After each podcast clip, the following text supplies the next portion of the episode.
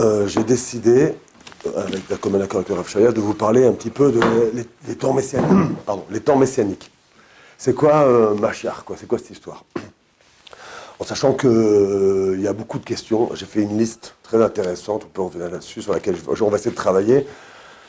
Plein de questions. Par exemple, bon, d'abord, on, va essayer de retrouver euh, là où on parle du Mashiach dans les textes, dans la Torah, chez les prophètes. On va comprendre en quoi euh, c'est une mitzvah, de mitzvah de croire en la venue du, du- Messie. C'est même un des 13 fondements de la Emouna, un des Ikarim Emouna. Euh, plein de questions qui sera le Mashiach, euh, comment être certain qu'il s'agit bien du, Messie, quelles sont les conditions qu'il doit remplir, euh, être euh, descendant de David, d'Améler, faire les, faire les guerres d'Hachem, ainsi de suite, il y a beaucoup de choses. Est-ce que le Machar devra faire des miracles? Est-ce qu'il doit faire des miracles pour qu'on accepte qu'il soit Machar ou pas? Euh, Qu'est-ce que ça veut dire que le Machar, il va, être, il va juger les gens avec l'odorat? Euh, de quel pays viendra-t-il? Quel sera son nom? Quels sont les brachot qu'on va réciter quand on va le voir? C'est un melech, il y a des brachot, et puis c'est un, sage parmi, parmi les sages, donc il y a aussi il y a des brachot mais à, dire qui sont, qui sont spécifiques à la venue du Messie. Une bonne question, est-ce que le Machar peut mourir? On verra qu'il y, a des- avis qui pensent que oui. Euh, ce qui nous concerne euh, directement, parce qu'on est vraiment dans ce qu'on appelle l'étalon du Messie, on va aussi aborder donc euh, ces notions-là, à savoir c'est quoi, les- quoi les temps pré-messianiques, qu'est-ce que ça veut dire qu'une Géoula qui arrive au moment, au bon moment, et une, une, Gé- une Géoula qui arrive malgré tout, quelles que soient les conditions. On appelle avant l'heure ou euh, en son temps. On va voir justement que la Géoula, elle vient par le srout de l'étude de la Torah, par le srout de la Tchouva, on va voir euh, par le srout du Chesed, bien entendu, puisqu'on va voir aussi l'importance de Avatrinam, la- la- la- la- l'amour gratuit, qui vient répondre justement à la Sinatrinam, qui est la haine gratuite qui a détruit le, deuxième temple, et qui est la raison pour laquelle l'exil dure si longtemps. On va voir, euh, c'est quoi cette, justement cette notion de- d'un côté machar qui vient sur le dos d'un âne, c'est comme c'est écrit dans les textes, et dans d'autres, c'est d'autres, c'est écrit qui vient au contraire sur, à travers les nuages, qui se dévoile dans les nuages. On va expliquer donc c'est quoi les talons du Messie, Ekvete des Meshichais. On va expliquer euh, c'est quoi cette période justement qui est le propre du dernier exil. Alors rapidement, on passera sur les quatre exils d'Israël. On en a déjà un peu parlé la dernière fois, mais on repassera là-dessus. On va parler du Erev Rav. C'est quoi le Erev Rav? On va parler de bah, l'époque messianique en elle-même. C'est quoi Machar Ben Yosef, Machar Ben, ben David? Quel est le rôle de Machar Ben Yosef? Et c'est quoi euh, voilà, le dévoilement messianique? Une fois qu'il arrive, c'est-à-dire le- les, les temps futurs, ce qu'on appelle les Hatid Lavo dans les textes. C'est quoi les temps futurs? Il y a Olam Haba et il y a l'Atid Lavo, c'est deux, cho- deux choses différentes. Olam Haba, c'est le monde futur, l'Atid Lavo, c'est ce qui, ce qui arrive. Donc en fait, ce sont les temps messianiques effectifs, si on peut dire. Alors, euh, il y a plein de questions qui se posent. Est-ce qu'on va continuer à étudier la Torah à l'époque du Mashiach? Est-ce que ce sera la même Torah? Est-ce qu'on va continuer à étudier la Torah? Est-ce qu'on va accomplir les mitzvot? Et si oui, lesquelles Est-ce que toutes les fêtes seront annulées? C'est une question aussi. Est-ce qu'on continuera, on continuera à faire Sukkot, à faire Hanouka? Est-ce qu'on continuera à faire aussi toutes les tfilotes Est-ce qu'on va continuer à faire Tchabéaf, par exemple? Ou euh, le, Somme à Syrie Betevet qu'on va faire demain Est-ce que les, justement, les, les jeunes seront annulés ou pas à l'époque messianique? Ça, c'est des questions sur lesquelles, euh, comment dire, les, les, Rishonim et la Choredim ont, ont parlé. Ce n'est pas, des questions dans le vent, ce sont des questions sur lesquelles il y a de la littérature. Et on va, essayer de faire rapidement, de passer rapidement euh, ces sujets en vue. En sachant que, voilà, par exemple, question qu'on peut poser, est-ce qu'il y aura encore du Yetzerara à l'époque messianique? Et si- s'il n'y en a plus, est-ce que sa, sa dis- sa disparition, la disparition du Yetzerara, elle se fera de manière euh, euh, d'un seul coup, quoi, ou est-ce que ce sera progressif? À quel moment aussi on va dire que la mort va disparaître? On va Les gens vont arrêter de mourir. Et bien entendu, euh, tout ça, dans quel, dans quel ordre les choses vont se passer? Mashiach avant, euh, avant la, construction de Jérusalem, ou au contraire le Beth Amikdash avant, la- avant l'arrivée du Mashiach. Plein de, sujets qui sont euh, très d'actualité, sur lesquels on va essayer de revenir. C'est quoi C'est qui Eliyahu Hanavi Euh, Pourquoi doit-il venir avant ou après le, le C'est aussi des questions qui sont, qui sont euh, discutées chez les commentateurs. Et quel est son rôle? C'est quoi la guerre de Gog et Magog? Il y a beaucoup de littérature qui a été, écrite là-dessus, en particulier l'achat du Malbi, mais l'achat de on, on verra la différence. Quelle est la raison de cette guerre? Où aura lieu, cette guerre? Quand aura, lieu cette guerre? Y aura-t-il une ou plusieurs guerres de Gog ou Magog? Bon, plein de choses. On entend souvent euh, les, les rabbinimes qui parlent de ça, mais euh, comme ce sont des choses qui sont acquises plus ou moins, alors on ne ramène pas vraiment les références. On va essayer donc dans, dans ce- cette série de cours de prendre les références, de voir dans le détail. C'est quoi aussi le troisième temple, le Beth Amikdash Shlishi À quel moment il sera reconstruit? Qui va le reconstruire? Est-ce qu'il va descendre du ciel? Plein de choses qui sont écrites dans la Gemara sur lesquelles on, reviendra. Et c'est quoi Triat Emetim aussi? La résurrection des morts, qui, est aussi donc le treizième fondement donc, euh, des, 13 fondements de la foi, des 13 principes de foi.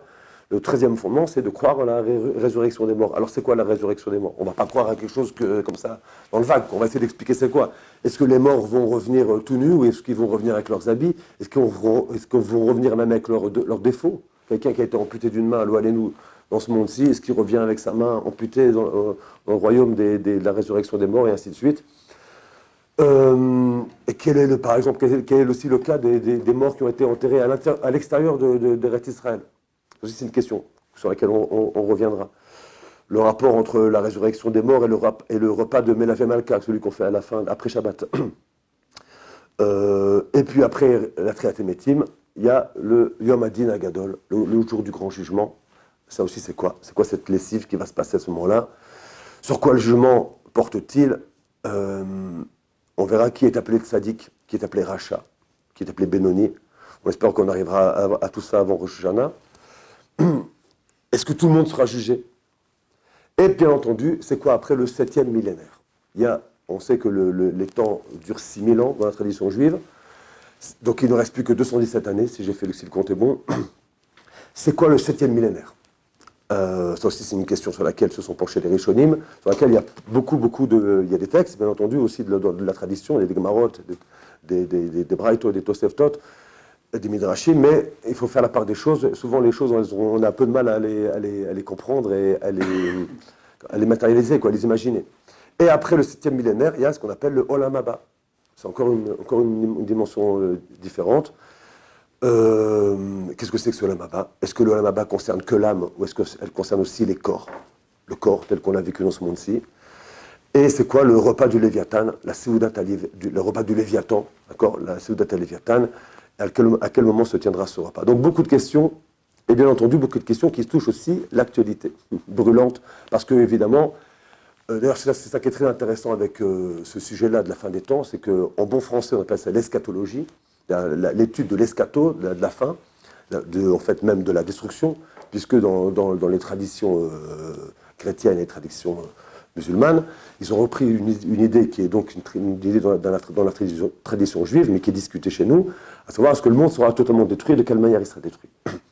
Donc en tout cas, toujours est-il que l'idée, euh, le discours qui est tenu sur l'eschatologie, sur la fin des temps, est très intéressant à plusieurs niveaux, en particulier parce que, en réalité, ce qui, ressort de cela, on ne va pas étudier l'eschatologie telle qu'elle est écrite chez les goyim, quoi, que ce soit dans le monde musulman dans le monde chrétien, on ne va pas étudier, le- on leur texte, mais euh, ça ne veut pas dire qu'on ne sait pas ce qui est écrit dedans, et ça ne veut pas dire qu'on ne sait pas en particulier qu'en réalité, nous, on a un canon biblique qui s'appelle le Tanakh, la Torah, les Nevi'im et les Ktuvim. Ça, c'est le canon biblique. Là-dessus, il y, a une- transmission qui s'appelle la Torah chez BLP qui n'a discuté que du canon biblique. Maintenant, là-dessus, sur ce canon biblique, il y a des textes qui ont été rajoutés. Des textes euh, qui n'ont pas été écrits par des juifs, qui ont été rajoutés et qui ont formé une eschatologie euh, qui est nouvelle, qui est la première eschatologie chrétienne, sur laquelle je ne vais pas revenir, mais bon, il y a des textes très connus, en particulier du prophète Jean, enfin, ce qu'ils appellent leur prophète Jean. Euh, et sont fait des textes donc, qui ont été, c'est beaucoup de copier-coller, et surtout il y a des ajouts et des, choses qui sont retirées des textes d'origine. Ça, c'est pour la tradition chrétienne. La tradition musu- musulmane a fait exactement la même chose, soit bien clair. Mais ils ont en plus de ça repris aussi des textes de la tradition chrétienne, que ce soit chez les apôtres ou dans le Nouveau Testament, et chacun a fait son amalgame avec sa lecture de nos prophètes, de Icheskel en particulier. Euh, mais ça veut dire, ça veut dire cette question-là, elle, est récurrente, elle, prend de plus en plus de sens aujourd'hui, parce qu'en réalité, c'est la question de la vérité de la religion, tout simplement. Euh, C'est la question de la vérité aussi de l'existence humaine. Pourquoi l'homme est-il sur Terre? Pourquoi l'homme est-il si différent du reste de la nature? Est-ce que c'est un hasard? Ou est-ce que non, ça répond à une finalité, c'est-à-dire ça répond à un sens. Le monde n'a pas été fait au hasard, l'homme n'est pas une exception dans la nature, il est au contraire ce qui, rassemble toute la nature et la dirige vers son but ultime. Ça, c'est, on pourrait dire, le grand discours de, l'eschatologie, c'est ce qu'on va essayer de voir. Maintenant, euh, je dis pourquoi c'est une, question fondamentale, parce qu'elle elle va faire effectivement aussi la part entre les différents textes. C'est-à-dire que quand on va étudier les textes de l'eschatologie juive, on va voir qu'en réalité, euh, derrière se place une véritable morale, une, éthique de l'homme. C'est pas, on n'est pas là uniquement à agiter des sorcières et à faire peur et des, comment il s'appelle, à, sortir des dates euh, et, et, vouloir effrayer les foules. C'est pas ça le but du tout. Au contraire, toute l'idée d'eschatologie juive telle qu'elle est décrite par les prophètes et telle qu'on la voit dans la Torah, c'est un discours qui s'adresse à nous, ici, ici, pas présent, présentement, comme on dirait. C'est-à-dire qu'en réalité, c'est un message qui s'adresse à nous pour faire notre tikkun amidot. Et qu'en réalité, ce qu'on appelle machar, ce sera un petit peu la conclusion à laquelle je vais arriver dans cette, dans cette introduction que je ferai la prochaine fois, ce qu'on appelle machar, en réalité, avant que ce soit un dévoilement qui se passe à l'extérieur, c'est d'abord une, conscience que l'homme prend de lui-même. Et c'est pour ça qu'on pourra retrouver aussi, je on, en reparlera à propos de Jean-Paul Jean Sartre, il peut y avoir une idée messianique aussi, chez les, non-juifs et même chez les athéistes. L'idée révolutionnaire, l'idée d'un homme idéal, c'est une idée morale. Et ça, c'est une idée qui, veut dire le monde n'est pas laissé au hasard, n'est pas laissé à la contingence politique et à la guerre des hommes les uns contre les autres. On est tous des animaux. Non. L'homme est, est un animal politique et ça veut dire qu'en réalité, l'homme, il a une destinée politique. Et cette destinée politique, c'est un vivre ensemble. Et ça, c'est quelque chose, on a un peu perdu de ça aujourd'hui à cause des guerres de religion, mais c'est quelque chose qu'on va retrouver qui aura, été au fond, au fond, au cœur de la, de la, du discours sur l'eschatologie. Voilà pour aujourd'hui.